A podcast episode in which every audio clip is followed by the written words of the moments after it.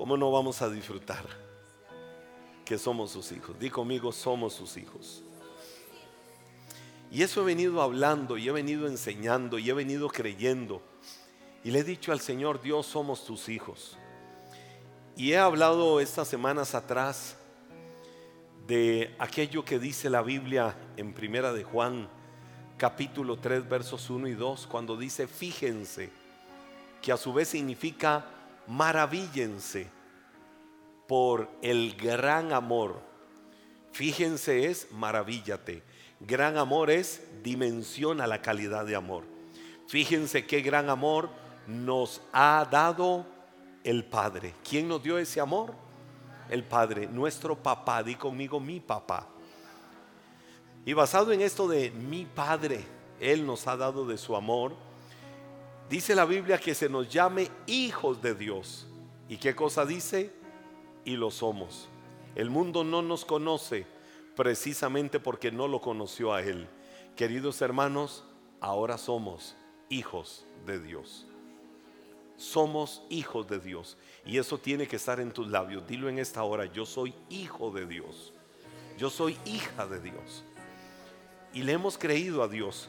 Ahora, basado en esto, la semana anterior hablaba de la paciencia y la bondad de Dios. Como nunca se acaba en la paciencia. Como nunca se acaba la bondad de Dios y cómo nosotros, creyendo en esa paciencia y en esa bondad de Dios, no solamente podemos creer que la paciencia y la bondad de Dios son eternas, sino que también es su habilidad y la prontitud de Dios para perdonarte y para olvidar tus pecados y para olvidar lo malo que hayas hecho en la vida. Ese es el papá y ese es el Dios de amor. He hablado también de que siempre podemos acercarnos a Dios. porque yo puedo acercarme a Dios? porque no tengo que tener temor. Dios nunca tiene un día malo. Dios nunca está irritado. Dios nunca tiene ataques de chicha. Nunca tiene ataques de enojo, nunca está de mal humor, nunca está demasiado distraído o tan lejano como para no escucharnos, para no atendernos. Y ese es Dios, un Dios de amor. Ese es Dios, un Dios de misericordia. Y por lo menos ese es mi papá. Y a ese es al que yo he conocido y con el que he caminado. Y he enseñado de que jamás tienes que hacer nada para ganarte el amor de Dios. ¿Qué tengo que hacer para ganarme el amor de Dios? Nada. Sencillamente Dios decidió amarme y no hay nada que yo pueda hacer para cambiar esa realidad y ese amor. A Dios le plació amarme y por eso Cristo vino a morir por nosotros en la cruz del Calvario. Te dejo dos cosas cimentadas en el corazón agregado a estas tres. Y sería número cuatro, Dios sabe qué necesitas. Di conmigo, Dios sabe qué es lo que yo necesito. Antes de que llegue el, pensamiento a nosotros, ya Dios lo conoce. Antes de que la palabra salga de tu boca, ya Dios conoce lo que ibas a decir.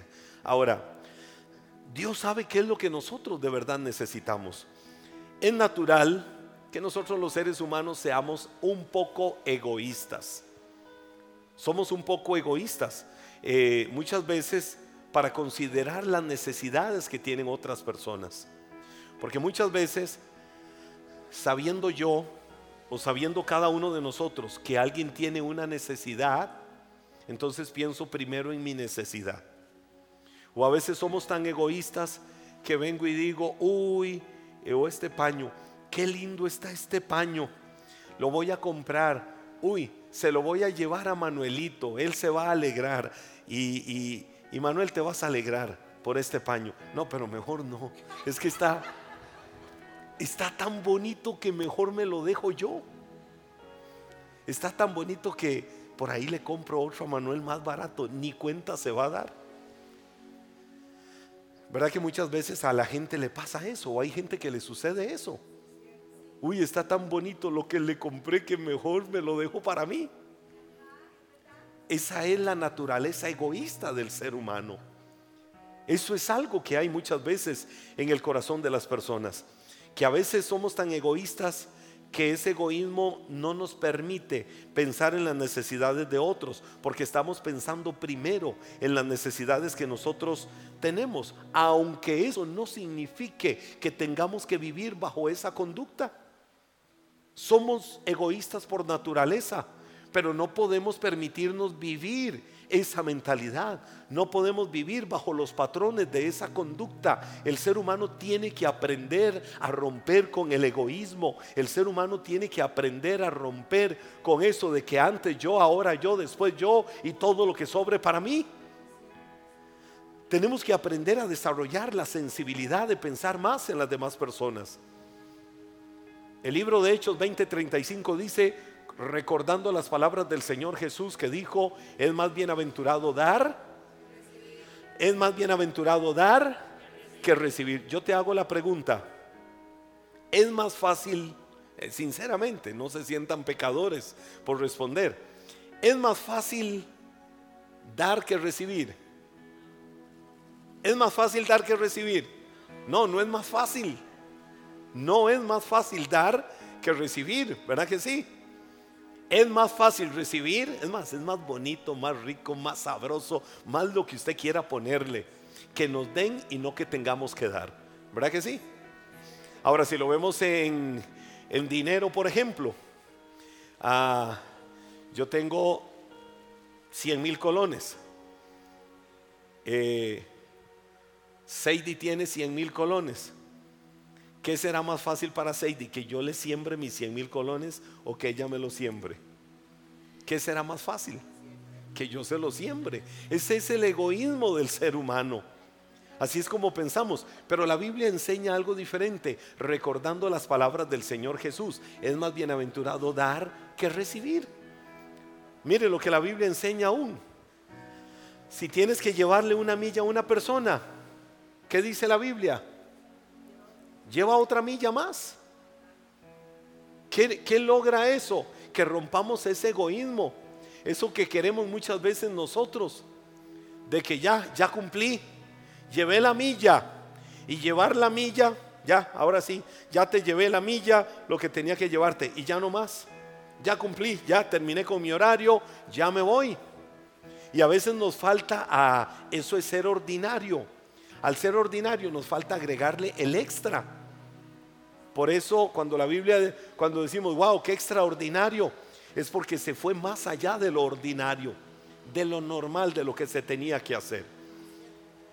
Entonces el ser humano tiene que aprender esas cosas. Ahora, cuando yo veo esto y entiendo por la palabra que tenemos que romper esas conductas, vengo y digo, ¿por qué cuando pensamos, por ejemplo, en nuestros padres terrenales, de la forma en que hayan sido, crueles, implacables, o amorosos, o atentos, o que dialogaban, o de la forma en que haya sido, si yo pienso en los míos, digo, la verdad es que sería el pecador más desgraciado y sinvergüenza si digo que mis papás nunca lucharon por darnos lo mejor a nosotros y darnos lo mejor no significaban lujos.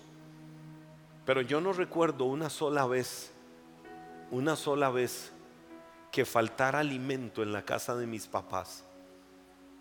No recuerdo una sola vez que nos dijeran, lo sentimos mucho, vayan a buscar una piedrita afuera o vayan a pedir a alguna parte porque no hay. Si había arrocito y frijoles un día, pues arrocito y frijoles.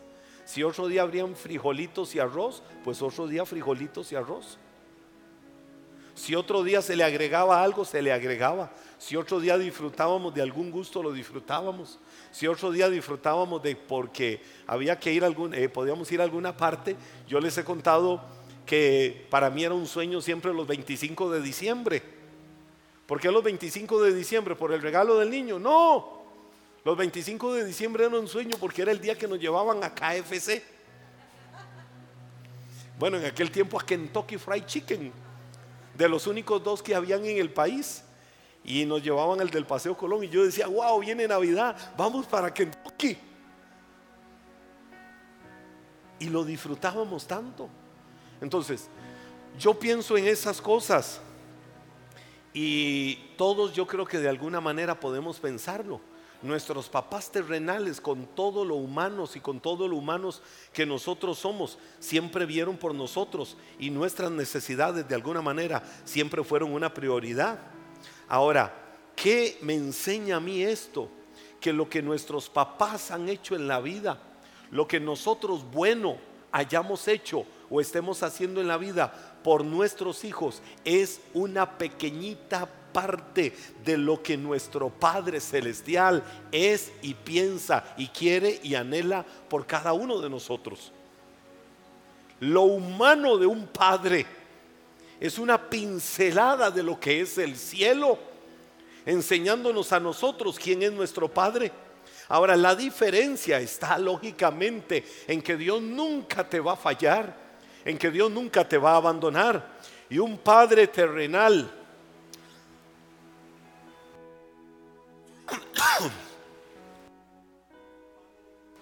un padre terrenal, por muy bien intencionado que sea, jamás va a ser perfecto. Yo tengo las mejores intenciones hacia mis hijos, pero jamás seré perfecto. Ahora, ¿qué me dice a mí la Biblia? Romanos capítulo 8, verso 32. Lo que les estoy diciendo es de que Dios sabe siempre lo que necesitas. La Biblia dice, si Dios no se guardó ni a su propio Hijo, sino que lo entregó por todos nosotros, ¿no nos dará también todo lo demás? Wow, mire lo que la Biblia dice. Si Dios no se guardó lo más grande a su propio Hijo, sino que lo entregó por todos nosotros, ¿qué era lo más grande? Era su Hijo. Y la Biblia dice, ¿no nos dará también todas las demás cosas? Si ya Dios te dio lo más grande que fue a su Hijo en la cruz del Calvario, todo lo demás siempre estará por debajo de lo más grande. ¿Cómo no te lo va a dar? ¿Cómo no te va a amar? ¿Cómo no te va a bendecir? ¿Cómo no te va a evidenciar cuánto Él quiere que cada día tengas de Él lo mejor de su amor, lo mejor de su gracia, lo mejor de su misericordia? Ese es Dios. Y dice la Biblia también en Mateo capítulo 7, verso 11 si así o así, que si ustedes, hmm, dile al que está a tu lado, te están hablando, a ti mismo dite, di, dile a tu alma, quise decir eso, dile a tu alma, te van a hablar. Así que si ustedes, gente pecadora, a lo que la Biblia se refiere es a nuestra humana forma de ser.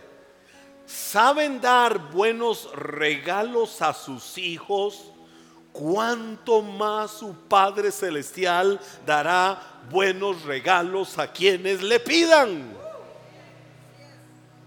Si así somos los padres terrenales, que queremos dentro de la posibilidad particular de cada uno darle lo mejor a nuestros hijos, Cuanto más, mire lo que la Biblia es que no lo está diciendo un manual cualquiera, lo está diciendo la infalible y siempre bendita palabra que sale de la boca de Dios cuánto más nuestro Padre Celestial no lo va a hacer para darnos a nosotros buenos regalos a quienes se lo pidamos. ¿Por qué? Porque somos sus hijos y a Él le plació amarte, le plació amarme porque soy su hijo. Aunque al diablo no le guste, aunque al enemigo no le guste, hijo, eres hija de Dios.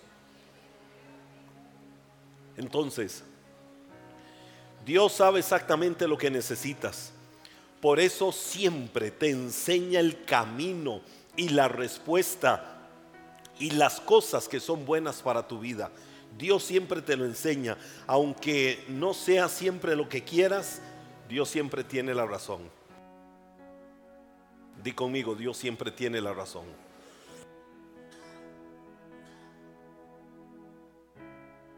Y número cinco, Dios te conoce íntimamente. Dios te conoce íntimamente. Di conmigo, Dios me conoce íntimamente. ¿Qué te quiero decir con esto? Y con esto termino. Quiero que entres conmigo a un momento especial de gratitud delante de Dios para cerrar esta celebración de fe con gratitud. Una de nuestras necesidades más profundas de los seres humanos la de ser conocidos íntimamente, sí o no.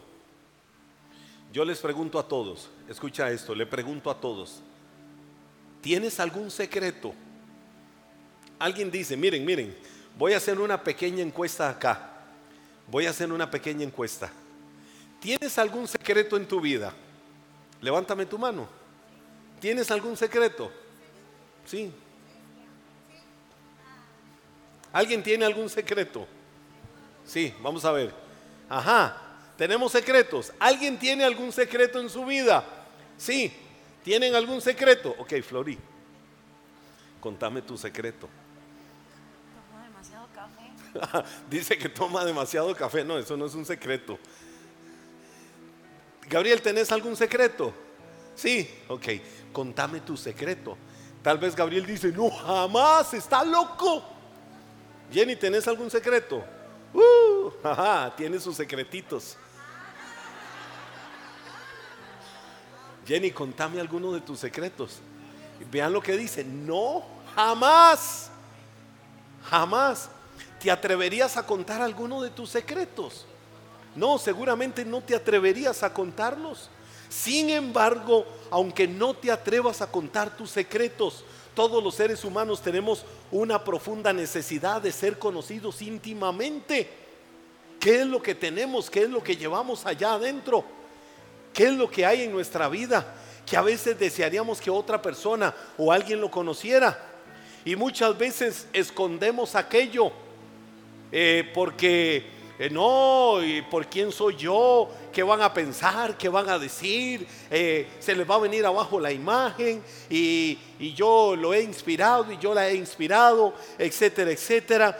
Y eso entonces por miedo al rechazo, por miedo a la vergüenza y aún muchas veces por inseguridad, no vamos a decirle a nadie algún secreto. Pero te voy a decir algo, aunque ante los hombres nunca expreses tu realidad, Dios sí te ve.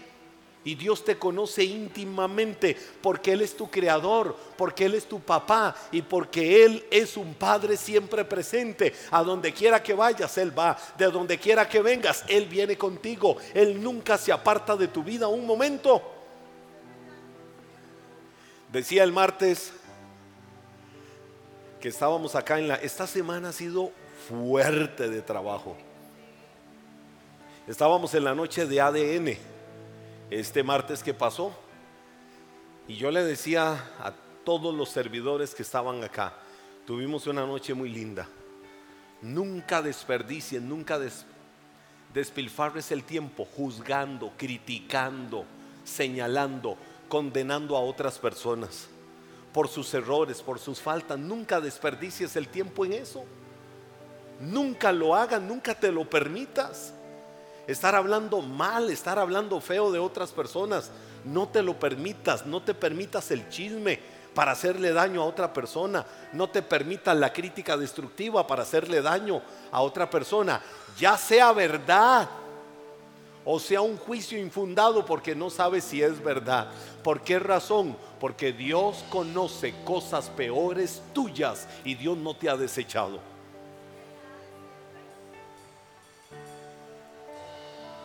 Porque a veces señalamos y apuntamos y seguro desde el cielo dicen, pero de ahí yo conozco cosas peores tuyas y ahora te sentaste en una silla endiosada juzgando, condenando y señalando a los demás. ¿Por qué? Porque Dios nos conoce, porque Dios sabe quiénes somos nosotros. Quiero que te pongas de pie conmigo y, y quiero que recibas en tu corazón esta palabra. Salmo 139, versos del 1 al 4 la Biblia dice, Señor, tú me has examinado y me conoces. Tú sabes cuando, siento, cuando me siento o me levanto. Desde lejos sabes todo lo que pienso. Oiga lo que la Biblia dice. Desde lejos sabes todo lo que pienso. Me vigilas cuando camino y cuando descanso estás enterado de todo lo que hago. Todavía no tengo las palabras en la lengua y tú, Señor, ya sabes lo que estoy por decir. Escucha esto, ya Dios conoce tus pensamientos aún antes de que tú mismo los tengas. Tus palabras Dios las conoce antes de decirlas y tus acciones Dios las conoce antes de cometerlas. Aún con todo esto, aún con lo que leímos en la palabra y lo que te acabo de decir, Dios te ama como el Padre perfecto que Él es. Y Él te ama con amor eterno. Si hay algo de lo que debes y puedes tener certeza en toda tu vida, es de que tienes un papá que no te desecha, que te ama y que te recibe con su amor y su gracia y misericordia. Levántale tus manos a Él y dale las gracias, diciendo, Señor, yo tengo identidad. Y si tengo identidad, es porque sé quién soy. Sé quién soy en Cristo. Sé que soy lo que soy porque la gracia tuya no ha sido en vano en mi vida, porque tú me has sostenido, porque tú me has guardado, porque tu mano no se ha cortado y ha estado sobre mi vida, porque tú me amas, Dios. A pesar de la multitud de mis transgresiones, de mis faltas, tú has alejado como el oriente del occidente todas mis transgresiones, como dice tu palabra, Dios. Y yo te lo creo. Y hoy te doy gracias por ese amor.